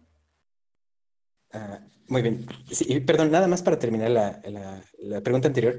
Sí. eh, de lo de qué tanto hablar en el metro. Y también Bueno, la de qué tanto cambiamos cuando entramos y salimos. Ay, Esa- es verdad, estoy ya preguntando. Se les acumulan. No, no, Es no que la verdad se está muy apasionante, perdónenos. No, claro, eh, nosotros al hablar estamos disparando una cantidad enorme de partículas que sí van a tener una influencia bien fuerte en la composición de, del microbioma. O sea que para lo de la pandemia, pues sí es recomendable que, como pues ya saben cómo es México, que no se cuidan, pues sí tratar de, de no hablar mucho en el, en el metro, ¿no? No, no, no veo mal, no veo mal esta situación de ahora sí ya tener que usar este cubrebocas en, el metro. Pero también hay cosas buenas que están pasando. Ya hay eh, nuevos eventos de limpieza que no se estaban viendo antes. Incluso ya hay eh, procedimientos de limpieza con luz ultravioleta para dentro de los vagones. Y pues es, es un, es un gran apoyo. Entonces, seguramente sí vamos a ver un, un, un efecto bien fuerte en el cambio de, de la composición microbiana, porque como vieron cuando les contaba Daniela de que no hay tiempo suficiente, tal vez, no se sabe, pero para que haya una huella respecto al, al el microbioma vaginal, pues si se están generando estos nuevos sistemas de, de- se están implementando estas nuevas limpiezas, pues se van a dejar de ver algunos otros, este, algunas otras señales. Es- Eso, tal vez va, a- va a ser posible. Y en cuanto a la pregunta de qué estamos obteniendo eh, del, del, al entrar y salir, pues mire, se la dejo a, a Daniela, que es parte de su nuevo paper que está trabajando. Esperemos no revelar demasiado. Bueno, ya, explicó, ¿no? ya está, sí, hay un preprint que está ya disponible para todos. Justamente sí trata todo este tema de la diferencia de vagones femeninos, eh, también se trata el tema de la limpieza en el metro, de las diferentes superficies y cómo varían entre las superficies de los del metro. Y está el tema de las manos de los pasajeros, ¿no? Que sí, a nosotros, nosotros también estamos igual de apasionados que ustedes con, bueno, con los resultados porque ya lo sabemos. Porque es, es un sistema, lo que decía, muy interesante y, y saber todo esto es como descifrar como un, ¿sabes? Una, una caja ahí oscura que antes no sabíamos qué, era lo que pasaba, ¿no? Ujú. Sabíamos que era muy dinámica, pero no, sabía que, no sabíamos qué pasaba y qué, qué cambiaba ni quién cambiaba. Entonces, este experimento fue muy chévere porque nosotros eh, eh, invitamos a participar a ocho voluntarios, en que todos fueron estudiantes entre la, de la UAM y la UNAM, y eh, le pedimos sus, sus manos, que llegaron de, de sus casas en la mañana, nos prestaron sus manos, le hicimos un hisopado en las manos y les marcamos una ruta en el metro para que la siguieran, ¿ok? Una ruta circular para, para que llegaran al mismo lugar de donde habían salido con dos eh, puntos de transferencia. 11 estaciones viajaron. Y entonces- de bacterias. Exactamente. Y entonces le volvimos a hacer el muestreo. ¿Ok? Y entonces, ¿qué, qué es lo que encontramos? Observamos una, eh, un aumento significativo, muy significativo, de la diversidad de microorganismos en sus manos. ¿ok? Y es decir, salimos con más bacterias de las que, de- con una diversidad mayor que con las que entramos. Em, incluso si antes de entrar nos, lava- nos hemos lavado las manos, ¿ok? Llegamos al mismo nivel de diversidad a como si no nos hubiéramos lavado las manos. ¿Y qué es, lo, interesante y lo bonito de esto? Es que las manos de los pasajeros antes eran bastante diferentes, pero a la hora de la salida, después de salir, parece que la microbiota termina siendo más similar entre ellos. Es decir, obtuvieron, colectaron en el metro una microbioma, un microbioma típico de metro que los hizo ahora ser más parecidos eh, eh, entre ellos. Entonces, ¿qué, qué es lo que nos está diciendo? Pues que nos estamos, que la gente que pasa por el metro se está llevando una microbiota muy particular y muy, diversa a sus casas o a su cuerpo o a, su- a sus oficinas, a los restaura- restaurantes a donde van, a otros lugares, eh, y pues están inoculando con esta, con esta microbiota a otros lugares, ¿no? Em, y, y entonces esto lo quisimos también poner como eh, conocer un poco en, en qué momento ocurre toda este, esta interacción. Ok, tú agarramos las cosas, pero ¿qué hacemos luego con nuestras manos? Entonces hicimos un, un experimento también muy bonito, solo, todo observacional, en donde seguimos una por una a 120 personas desde que entraban al vagón del metro. Ok, los observamos sin que ellos supieran que, que los estábamos observando y colectamos toda la información de eh, con qué se relacionaban, con- cómo se relacionaban con su contexto, es decir, con el metro. ¿Qué superficies tocaban? Esta persona agarró el tubo tres veces, esta persona se tocó la cara, esta los ojos, esta la boca, en esta agarró su celular, lo usó tantos minutos, eh, y así. ¿Ok? Eso lo hicimos con 120 personas, con ayudantes también, con estudiantes que nos estuvieron apoyando con esto. Y, y vimos cosas muy interesantes, y es que el 99% de la gente tiene algún tipo de interacción en, eh, con estas superficies del- de los vagones. ¿ok? En- y, sí, y el 89% la tienen con, los, con los, las barras. Las barras son las superficies más tocadas. Y fíjense que estas barras son tocadas cerca de cuatro veces cada 10 minutos, o sea, con una frecuencia bastante alta. ¿Eh? La cara, la, gente se toca la cara eh, una- uno- 1.3 veces cada 10 minutos. eh, por ejemplo, el 27% de las personas se toca alguna, alguna parte de la cabeza, tanto ya puede, ser la piel de la cara o el cuero cabelludo. Y el 24% se toca la mucosa, alguna parte de la mucosa. Y esto es un porcentaje bastante alto, sobre todo si es nada más colectado en 10 minutos, ¿ok? Porque nos dice que nos estamos llevando todas estas bacterias a un lugar que es bastante vulnerable en el sentido de que es la entrada, como ya sabemos, ¿no? De, de virus y, y- y bacterias. Y Es el reconocimiento que el cuerpo tiene con, la, con el exterior, el reconocimiento del sistema inmune mu- muy directo con el exterior. Entonces este es el momento en el que puede colonizar o el, el cuerpo simplemente se puede, entre comillas, vacunar, ¿ok? Con el, con el contexto. Claro. Yo estoy pensando mucho en eh, una metáfora, Dios, que siempre me ayuda a pensar en la magnitud de lo que estamos hablando cuando hay contacto entre microbiomas. Hay un podcast de ciencia que somos muy fan de ellos, se llama Radio Lab, y un día hicieron una demostración de microbiomas donde le pidieron a este divulgador muy famoso, Neil deGrasse Tyson, que eh, se diera un apretón de manos con uno de los locutores de- del podcast también, ¿no? Y eh, tomaron muestras de microbioma antes y después del apretón de manos, ¿no?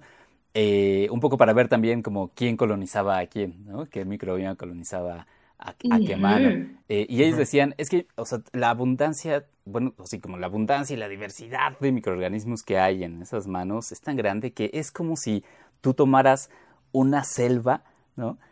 Y tomaras de otro lado otra selva y las frotaras una contra la otra eh, y pues ver qué, qué especies se intercambian en, esa, en ese contacto, ¿no?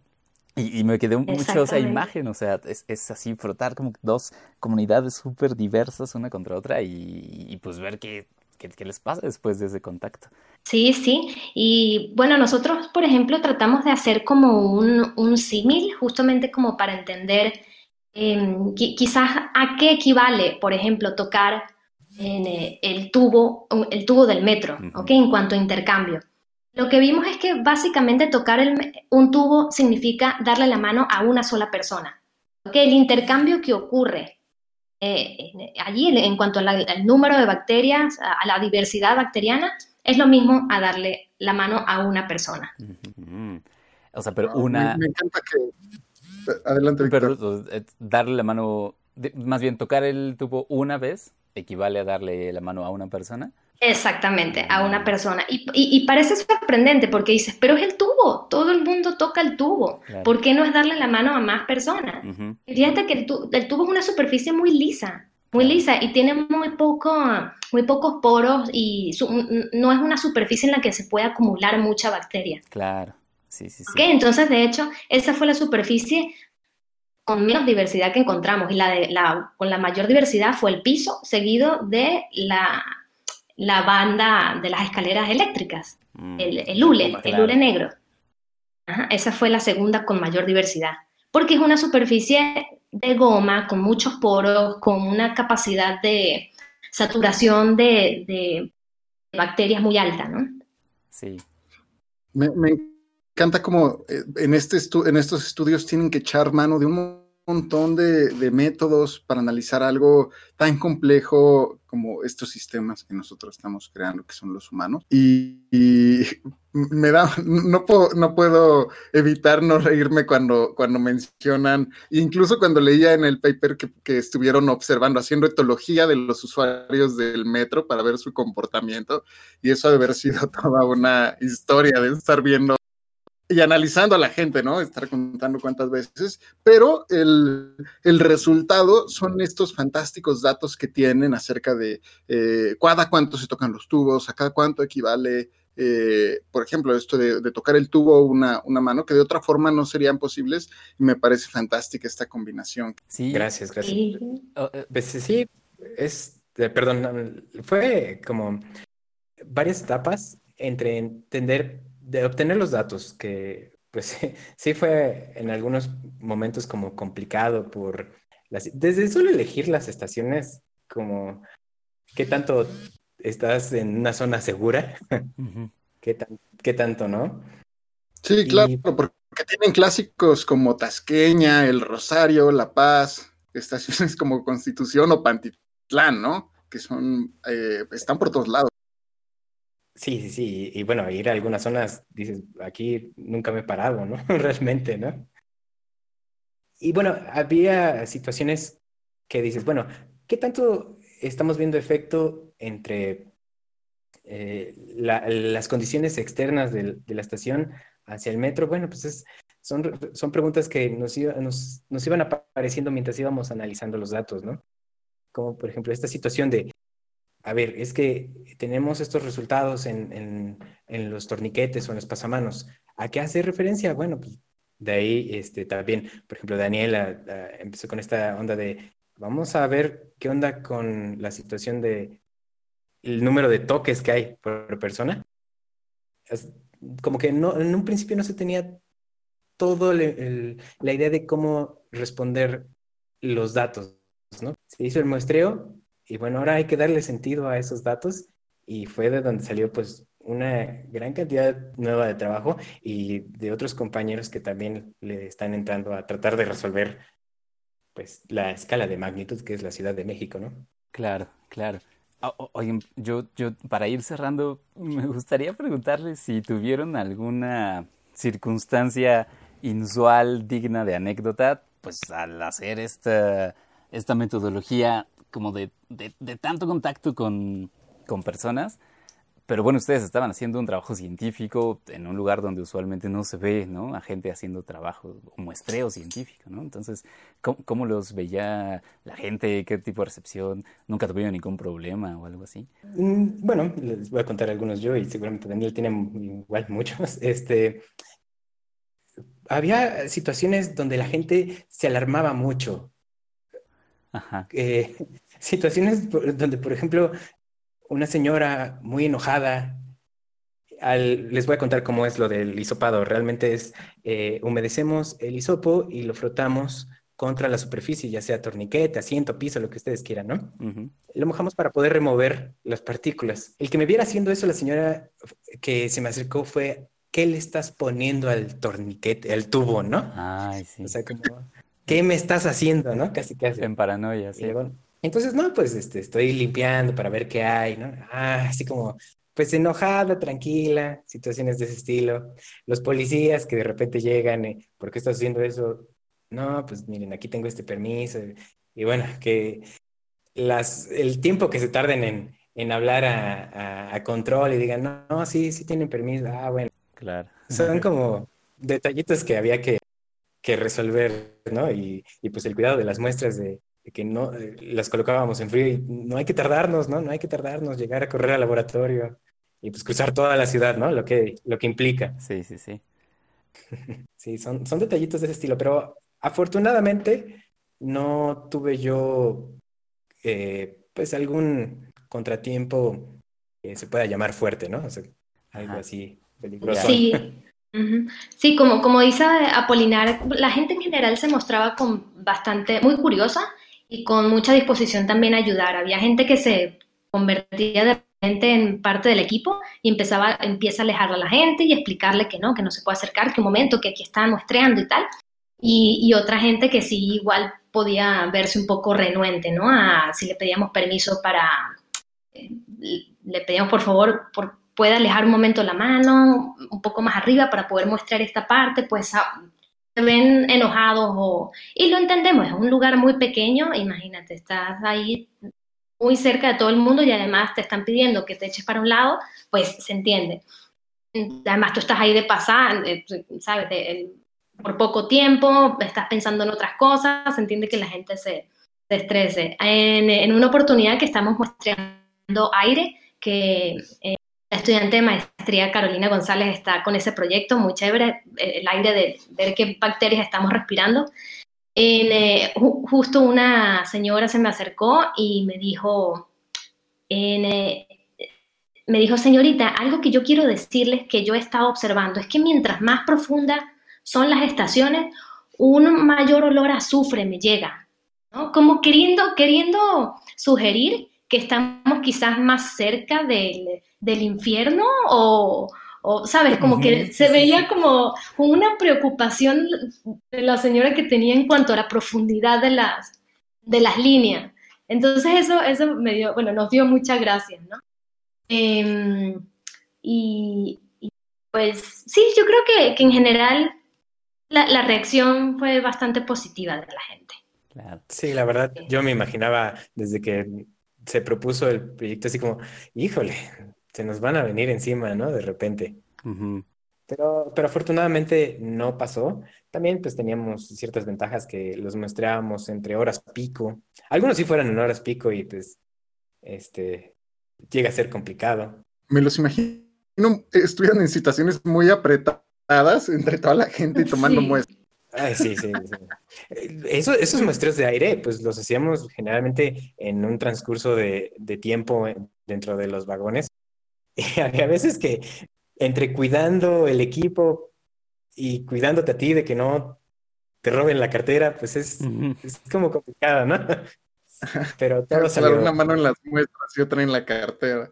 Sí, Ajá, ajá. sí, y algo que sí teníamos que hacer es siempre ir dos personas, una que se encargara, encargara del muestreo y otra encargada de explicarle a la gente y de alejarlo de la zona de muestreo porque pues no puedes estar muestreando y hablando, ¿no? Porque mientras hablas estás inoculando bacterias tuyas. Entonces sí era indispensable tener mínimo dos personas. Claro, claro. Está bien padre porque, o sea, e- e- es, digamos como que ciencia en lugares donde uno no espera que se haga y que tiene inherentes todos esos riesgos del, del ambiente urbano, ¿no? Para las Y- y- personas. Y es Nada donde más se para tiene-. Adelante, sí. adelante. Paulina. Ah, perdón, que esa onda de uno no espera que se haga eh, este tipo de, de ciencia en ciertos lugares, pero es donde creo que le deberían de echar también mucha atención porque pues estamos ahí todo el tiempo, ¿no? Entonces, en lo que se pueda mejorar la situación, pues bienvenido, ¿no? Claro, y, también comentaban acerca de que las, las personas eh, comienzan a hacerse preguntas y también es una manera de eh, pues ver en qué tipo de cosas. Es una excelente oportunidad, me imagino, para platicarle a gente interesada de qué va el proyecto y, y platicarles y que estén enterados de qué, de qué hacen eh, algunos científicos en sus, en sus investigaciones y que no descartan el metro. Y también nada más compartir una reflexión de lo que ustedes están comentando. Y el metro, ahora que platiqué con ustedes, se me hace como un, una concentración en donde nos homogeneizamos todos con las mismas bacterias en la Ciudad de México, digamos, como un hub o algo así de homogeneización. Y está bonito, de cierta forma, que todos Sí. eh, compartamos, queramos o no. Sí, da como mucha también identidad a la Ciudad de México en general.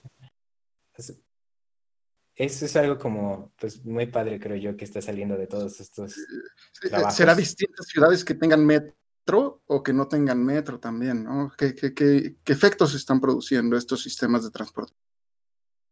Sí, así es, sí, las preguntas comienzan a, a ser, eh, sí, muchas. Mientras más estudiamos, como más cosas se nos ocurren y, y, y sí, más ganas nos dan de, de seguir, eh, de, de seguir, sí, profundizando en el tema. Claro. Sí. aquí nos tiene muy entretenidos platicando al respecto. Hoy muy, muy entretenidos, ya llevamos un buen rato platicando con ustedes. Chicos, este mundo nuevo que, que se abre de, de investigación, definitivamente nos encantará que conforme eh, tengan más resultados, saquen más cosas, pues que regresen en algún otro momento, ¿no? A platicarnos Creo que sí, con mucho gusto. sí, de, de- de Sí, esto pues. o de, de cualquier otro tema que estén interesados, ¿no? Pero... sí, claro. Sí, pero bueno, por ahora debemos decir, nos quedamos encantados, muy intrigados también, muy interesados, pero este, muy agradecidos sobre todo porque hayan estado con nosotros. Muchas Muchas gracias. gracias. Sí, yo quería agradecerles a ustedes también porque eh, nosotros sacamos esto en lenguaje científico y son ustedes los comunicadores científicos eh, que además lo hacen con mucho rigor y, esa es la idea, ¿no?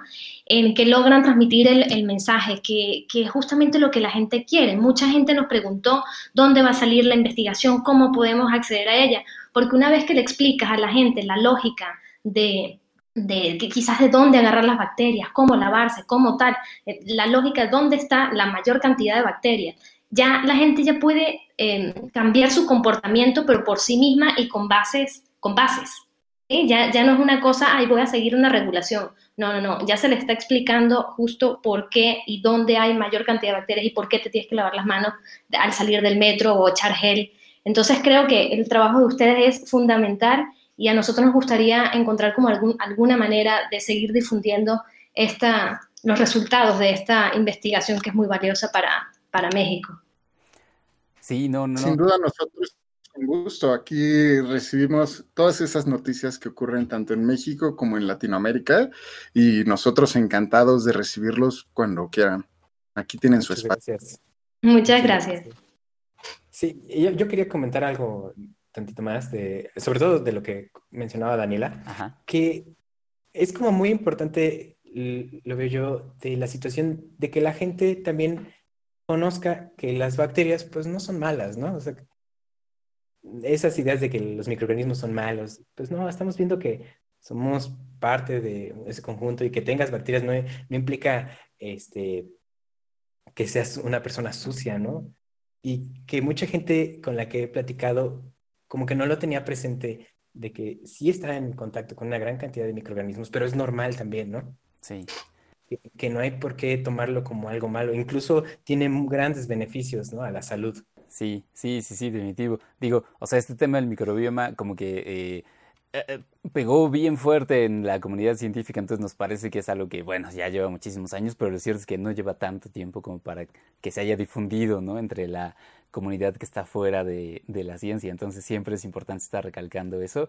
Y en este caso en particular, pues digamos que considerar a esas bacterias, pues también ciudadanas, ¿no? Parte de esta ciudad.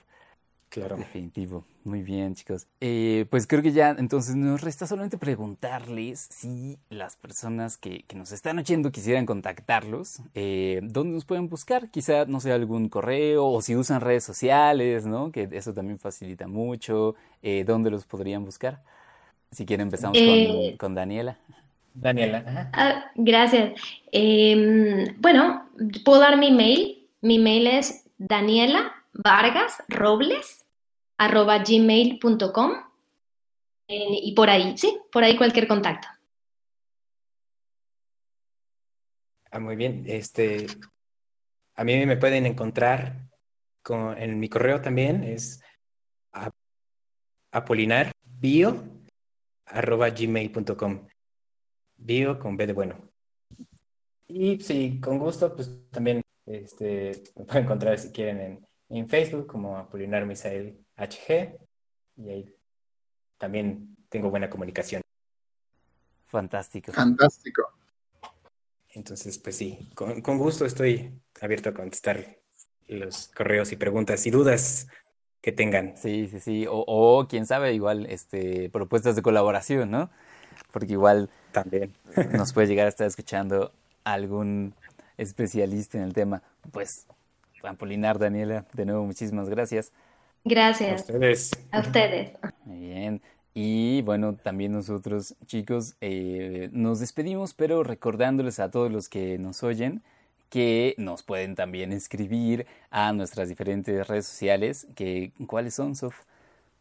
Estamos en Twitter como arroba cienciacionales, Facebook e historias cienciacionales. Estamos también, eh, si nos llegaron a escuchar, es porque nos encontraron en Spotify, en podcast de iOS o en SoundCloud como historias cienciacionales.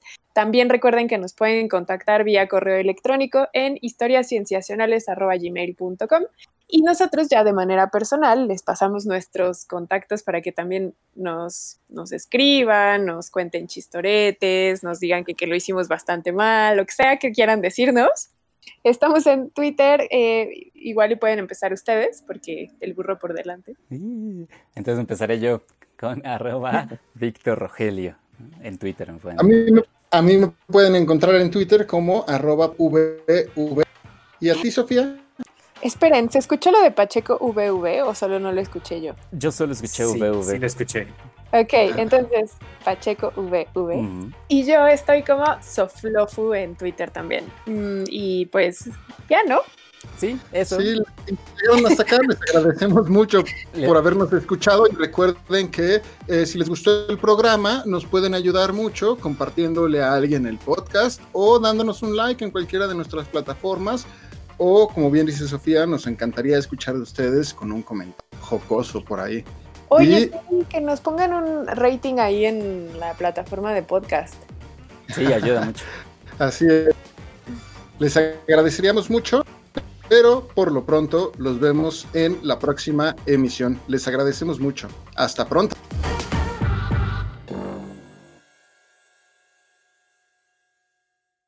Muy bien, pues tenemos la grabación. Uy, chicos, muchísimas gracias. Llevamos un, un rato. Gracias acá, a pero- ustedes. pero estuvo súper bueno. Qué bueno, gracias. Que les gustó, gracias. Sí, buenísimo. Mm. Bueno, pues estamos. Bueno, hasta luego. Muchas gracias. Entonces, A ustedes, muchísimas gracias. Que estén muy bien. Bye, bye. Muchas gracias. Y bueno, entonces, qué bueno que les gustó. Muchas gracias por invitarnos. No, al muchas contrario. gracias, Paulina, al contrario. Muchas gracias. ¿Alguna Y otra pregunta que digan? ¿Cómo? ¿Alguna otra pregunta que digan? Ah, me quedé con duda. ya- Sí, yo sí me quedé con una duda. Sí, Sof, por favor. Oye, es que, o sea, me sigue llamando mucho la atención. Espero, Daniela, todavía sigue sí. Perdónenme que les quite su tiempo. Me llama mucho la atención. Ya sé que nos dijiste, Apolinar, que es posible que sí haya trazas fecales, pero que por la identificación que ustedes hicieron no las ha- hallaron. Pero mi duda más bien es, asumiendo que efectivamente sí hay elementos fecales en esta microbiota, ¿podría ser una buena opción lamer los tubos del metro para hacer una terapia fecal?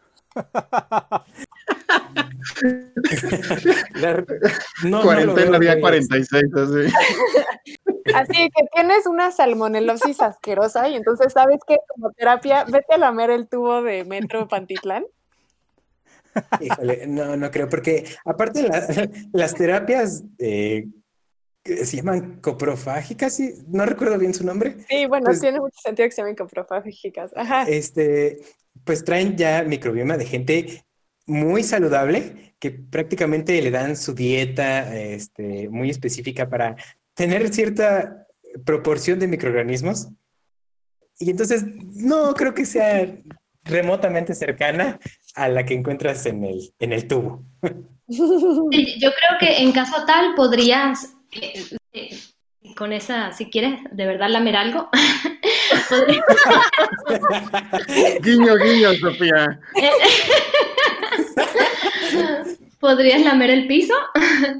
Eh, En el piso sí encontramos bacterias asociadas a materia fecal. En el, en el artículo de Polinar no, que fue de, de tubos y de, y de eh, torniquetes. Pero en el piso sí, y, y es importante porque además la gente, en nuestro metro, a diferencia del resto del mundo, no tiene eh, asientos. Entonces la gente se sienta en el piso y se para con las manos, y luego las manos se las llega a la cara. Entonces eso sí tuviera una implicación, eh, Claro. sí, en ese sentido.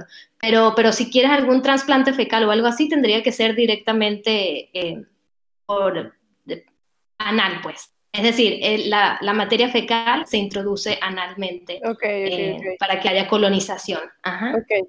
Oye, perdónenme por la pregunta tan, tan, tan- tan horrible, pero es que, o sea, su estudio creo que es tan bueno que da para muchas preguntas. Gracias, sí. Esto fue Historias Cienciacionales, el podcast.